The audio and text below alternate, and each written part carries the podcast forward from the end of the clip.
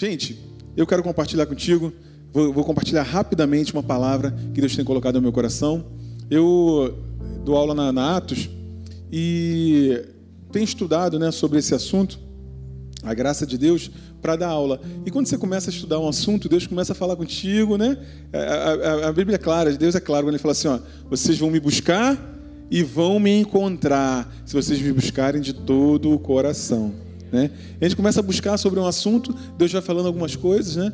E aí eu quero compartilhar contigo algumas coisas é, da, da, aula da, da, Atos, mas alguma coisa que não está na aula, mas que Deus começou a colocar no meu coração sobre a graça de Deus, tá? Queria que você é, lesse comigo uma passagem que diz assim, ó: Porque pela graça sois salvos mediante a. Isto não vem de vós, é um presente de Deus.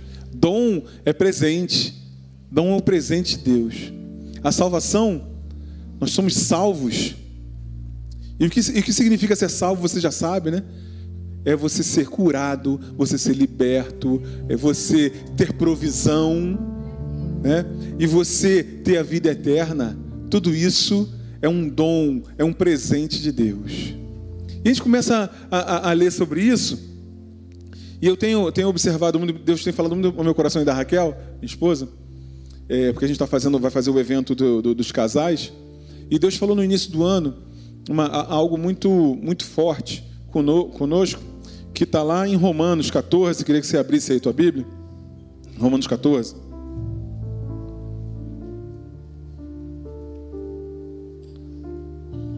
No versículo 17, que é um versículo maravilhoso.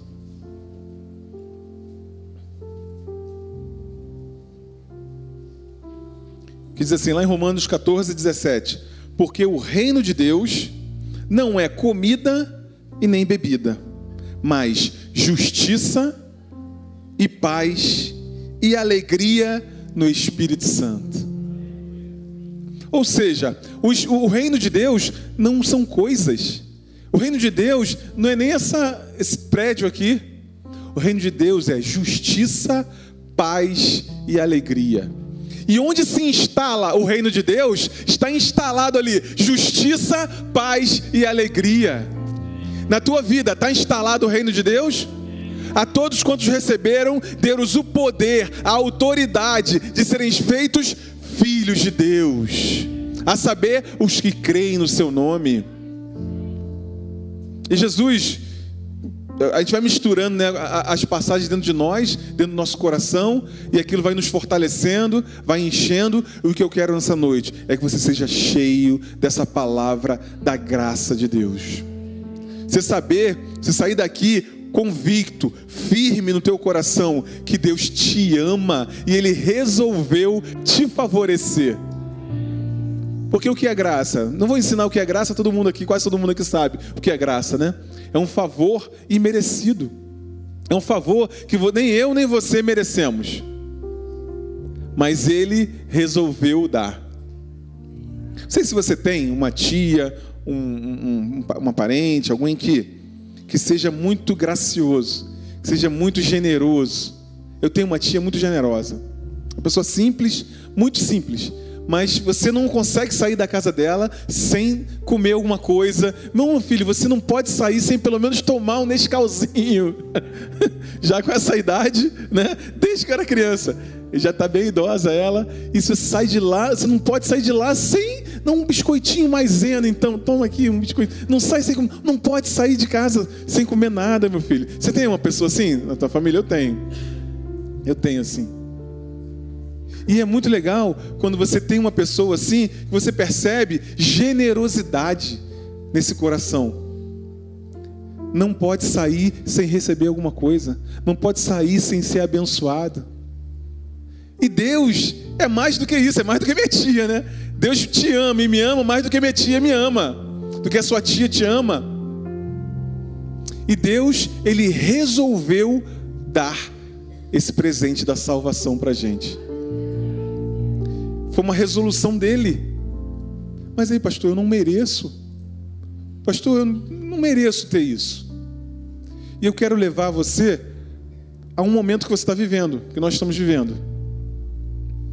Nós estamos vivendo um momento que nós saímos de um período muito intenso, uma pandemia que se instalou, né, de repente, né? Depois, uma, uma, uma, uma luta, que quase uma guerra política, né? E a gente vê, a gente observa, né? As pessoas debilitadas, as pessoas entristecidas, no geral. E infelizmente, inclusive na igreja. A Bíblia diz que a alegria do Senhor é a nossa força. E se alguma coisa ou alguém consegue drenar a tua alegria, a minha alegria, ela drena a nossa força. E você não pode ficar enfraquecido. E aí eu quero te chamar a atenção que a alegria do Senhor é a nossa força. Que o reino de Deus não são coisas. O reino de Deus não são não é comida nem bebida. O reino de Deus é justiça, paz e alegria no Espírito Santo.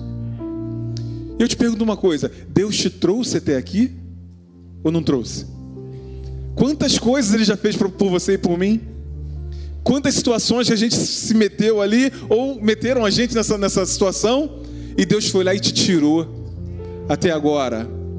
Você acha que Ele não vai te tirar de novo? Você acha que Ele não vai te abençoar de novo? Você acha que Ele não vai te curar de novo? Que Ele não vai te levantar de novo? Ele vai te levantar, porque essa é a característica dele. Ele resolveu dar. Ele resolveu dar. Não tem nada a ver com o teu merecimento, com o meu merecimento. Mas, pastor, não estou merecendo hoje. Não tem a ver com o teu merecimento hoje tem a ver com quanto você acredita, porque pela graça sois salvos, mediante a com quanto você se posiciona hoje e amanhã e depois. Pastor, mas eu não me posicionei ontem de maneira correta. Não tem problema. Abre sua Bíblia lá em 1 João 1,9. Quer dizer, teve problema até agora mas a partir de agora, de hoje, não vai ter problema. 1 João 1,9.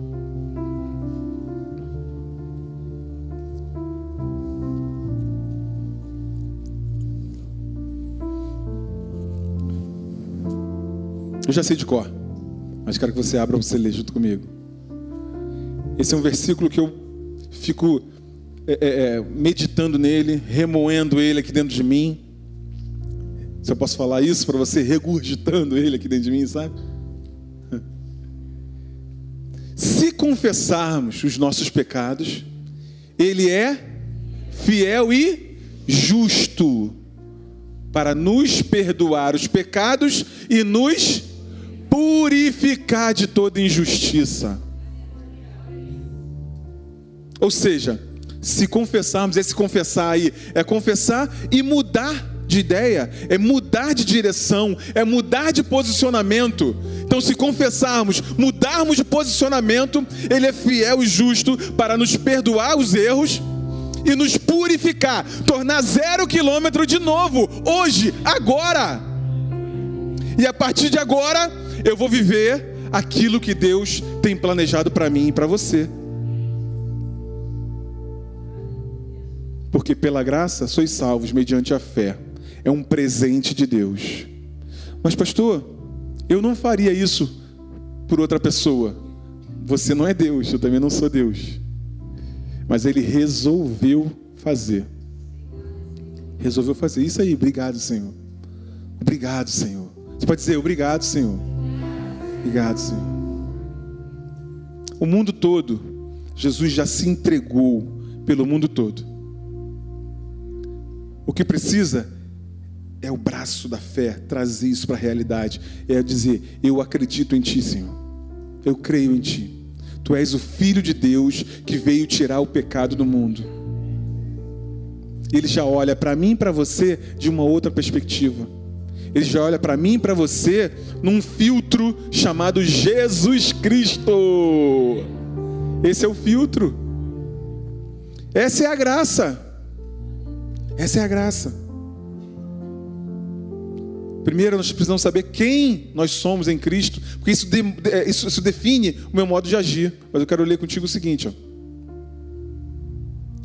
a graça foi liberada para nos capacitar continuamente e progressivamente andar como filhos da luz. Nós vamos continuamente e progressivamente andar como filhos da luz. É isso. Era essa, essa, essa parte que eu queria botar para você aqui.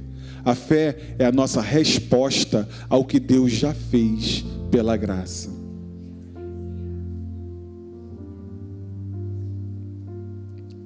A fé não sou eu tentando fazer algo, mas sim eu recebendo algo que Deus já providenciou pela graça, pelo favor dele sobre mim e sobre você.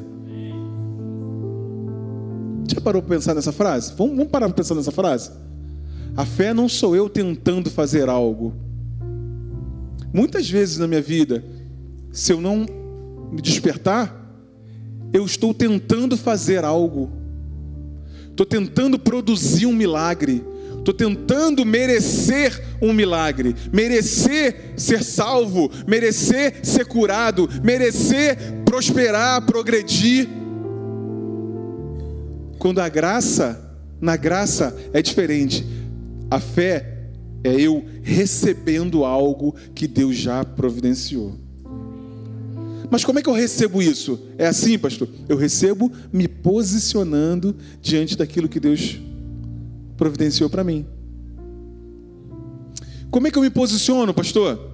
Eu me posiciono porque eu sou tão grato, tão grato, tão grato pelo que ele fez que não tem como eu não me posicionar diante da palavra dele.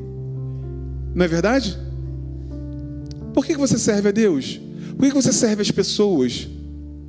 Eu. Porque a gente é tão grato por aquilo que ele fez, já fez, já providenciou, que a gente se sente constrangido por esse amor para fazer.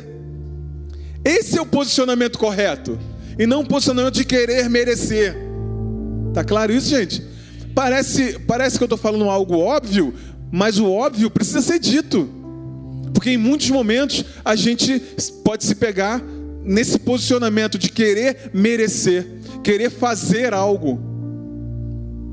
E eu e você precisamos receber algo de Deus. Receber a graça, o favor dele.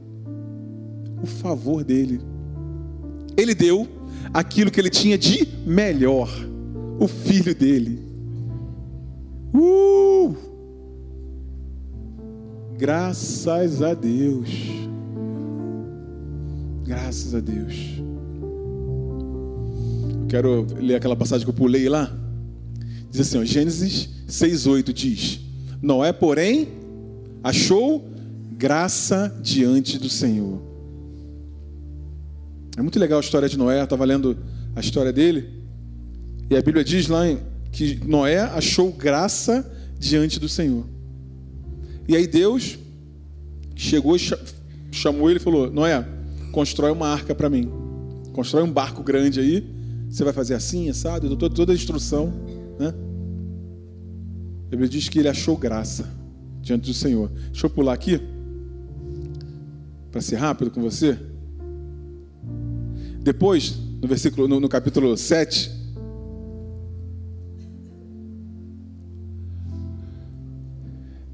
Deus, de, depois disse o Senhor a Noé: Entra tu e toda a tua casa na arca, porque tenho visto que és justo diante de mim nesta geração. Que coisa interessante. Deus pegou Noé, Noé achou graça diante de Deus, e Deus falou assim: agora que você fez tudo o que eu pedi para você fazer, entra você e toda a tua casa na arca, lá no barco. E a arca é o que? Ia acontecer um, um, uma situação é, é, de destruição, né, de limpeza, e a casa de Noé, toda a casa dele, está protegida debaixo da proteção de Deus toda a casa. Porque você é justo diante de mim nessa geração. A Bíblia diz que você é justo diante de Deus, diante dessa geração, porque você e eu fomos justificados por Jesus Cristo, pela graça de Jesus, pela graça de Deus, nós fomos salvos. Dom, presente de Deus. E você e tua casa estão nessa arca, debaixo dessa proteção de Deus. O que nós precisamos é nos posicionar debaixo dessa proteção de Deus. Eu e você. Eu e você. Imagina, né? Toda a casa, eu não sei como eram as filhas dele, como eram os genros, não sei. Mas a Bíblia diz que toda a casa dele foi protegida, foi guardada, avançou. E é isso que Deus tem para você, para tua casa: proteção, guarda, provisão, porque nós, Noé, que vivia antes de Jesus, foi considerado justo, e você, que é olhado por um filtro de justiça, você é justificado, é justo, e toda a tua casa é protegida, é guardada pelo Senhor. O teu trabalho, a tua vida, tudo é guardado, está tudo incluído nisso. Em Jesus Cristo, na graça de Deus, está tudo incluído. Eis a história de Noé. Noé era um homem justo e íntegro entre seus contemporâneos. Noé andava com Deus. Essa é a história de Noé. Justo e íntegro diante dos, dos homens lá, contemporâneos e andava com Deus. Uhul. Você anda com Deus? Você é justo, justificado? Acabamos de falar sobre isso agora. Andamos com Deus. Eis a história de Noé. Teve uma vez que eu falei aqui que no final do dia, na hora que a gente fosse deitar, tem que ser assim, ó. Esse dia eu gostaria que fosse escrito na minha biografia. Todo dia tem que ser assim. Esse dia gostaria que fosse escrito na minha biografia. Não é legal isso, né? Se chegar no final do dia e falar assim, ó, queria que esse dia fosse escrito na minha biografia. Seria legal, né? Se eu fosse escrever lá a minha biografia no final da vida lá, né? Mas esse dia não precisa ser um, você não precisa ter feito um ato gigantesco, né? Algo, um milagre ou algo, sabe, que é, é, é favoreceu toda a humanidade. Não. Quando eu vejo esse versículo, é o que eu quero para mim e para você. Eis a história de Noé. A história de Noé é essa. Era um homem justo e íntegro entre seus contemporâneos. Noé andava com Deus. Uhul. É isso que eu quero para mim e para você. Quando a gente deitar, cabeça no travesseiro lá, fala assim: hoje fui justo, íntegro, fiz as coisas corretas que tinha para fazer, né? E andei com Deus. Uh! Não é isso? É isso que eu quero. Todo dia. Aleluia. E fez Noé conforme tudo que o Senhor lhe ordenara. Noé fazia aquilo que Deus fazia, falava para ele fazer. Esse é o nosso posicionamento. Que está escrito? É isso? Eu vou fazer. Na tua casa, com a sua família, com a sua esposa, com o seu marido, faz aquilo que Deus falou para fazer. Aqui, ó. Está na proteção, está na guarda está no guarda-chuva. Não vai chover em cima de você, sabe? Não vai cair o dilúvio. A Bíblia fala: aquele que ouve as minhas palavras e as pratica é um homem, uma mulher que construiu a sua casa firme, com sólido firmamento ali, firme, sólido solo, né? Como é é? Como é que fala? É? Fundamento, a palavra é essa, fundamento, um sólido fundamento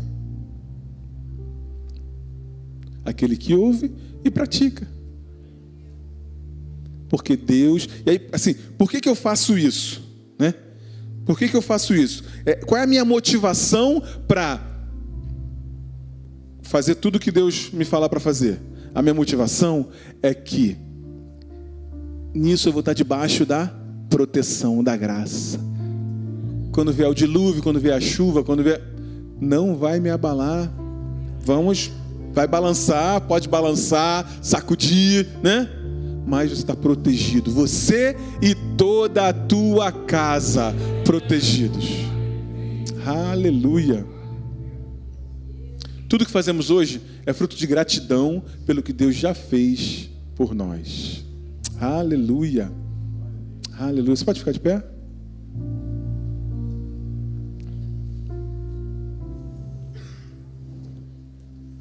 Além do mais, eu tenho isso para te dizer. A nossa eternidade já está resolvida em Cristo. O que mais precisamos? O que mais precisamos? Eu preciso saber disso, que a minha eternidade já está resolvida em Cristo Jesus.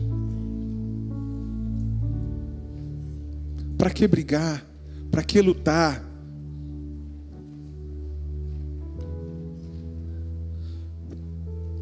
É engraçado, né? A gente lutar contra alguém que nos amou tanto. A gente querer discordar de alguém que te amou tanto, que te trouxe proteção, protegido até agora. Me protegeu até agora. O que nós vamos fazer nessa noite? Nós vamos orar aqui agora. Vou orar junto com você. Você sabe que Jesus, quando ele estava aqui, ele tinha uns métodos meio esquisitos, né? Eu não vou falar, falar nenhum método esquisito, não, pode deixar. Mas Jesus tinha uns métodos esquisitos, né? Ele. Ah, você quer voltar a ver? Ele cuspia ali no lodo ali, no, no, no chão ali, botou no olho do cara, agora vai, vai se lavar. Né? As coisas diferentes, né? Porque o método ali era, era pouco importante. A questão que religiosidade traz é ficar querendo criar métodos criar métodos para as pessoas serem abençoadas. Sabe qual é o método para ser abençoado? É crer. É ouvir uma palavra e crer. É o método para ser, para ser abençoado. Então eu posso pular aqui, saltar tal. Nada disso é importante. Gritar. Né? Sabe o que é importante? Saiu uma palavra de Deus, você acredita, pega essa palavra e traz para a tua vida. Trouxe para a tua vida, você vai ser abençoado. Pronto. A cura vem, a provisão vem, as coisas acontecem. É assim que funciona. Desse jeito funciona.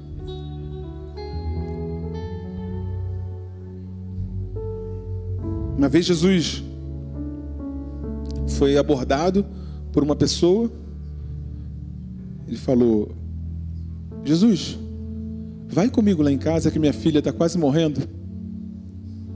É, impõe as mãos sobre ela e ela ficará curada. O que Jesus fez? Vamos lá, eu vou lá contigo.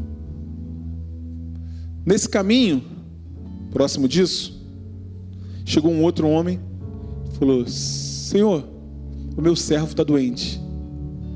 Trabalha para mim, o cara que trabalha para mim lá, ele está doente. Aí Jesus falou assim: Vamos lá. Ele disse: Não, não, não precisa nem ir. Manda uma palavra e meu servo ficará curado. Jesus falou assim: Então vai, ele já está curado. Outras palavras, é lógico. Qual é a diferença? Tem diferença no método, não tem diferença no método? Mas o que conta é o que a pessoa acredita no seu coração. Os dois estavam crendo. A outra falou assim: se eu for lá e tocar nas, na orla do, da veste dele, eu ficarei curado. Vim aqui, toquei e fiquei. Método diferente. Então eu quero dizer para você: o método não é importante. O importante é o que está no teu coração, é você acreditar numa palavra que sai desse púlpito, que sai da, da palavra de Deus para você, aquilo que Deus está falando no teu coração. É isso. Aleluia.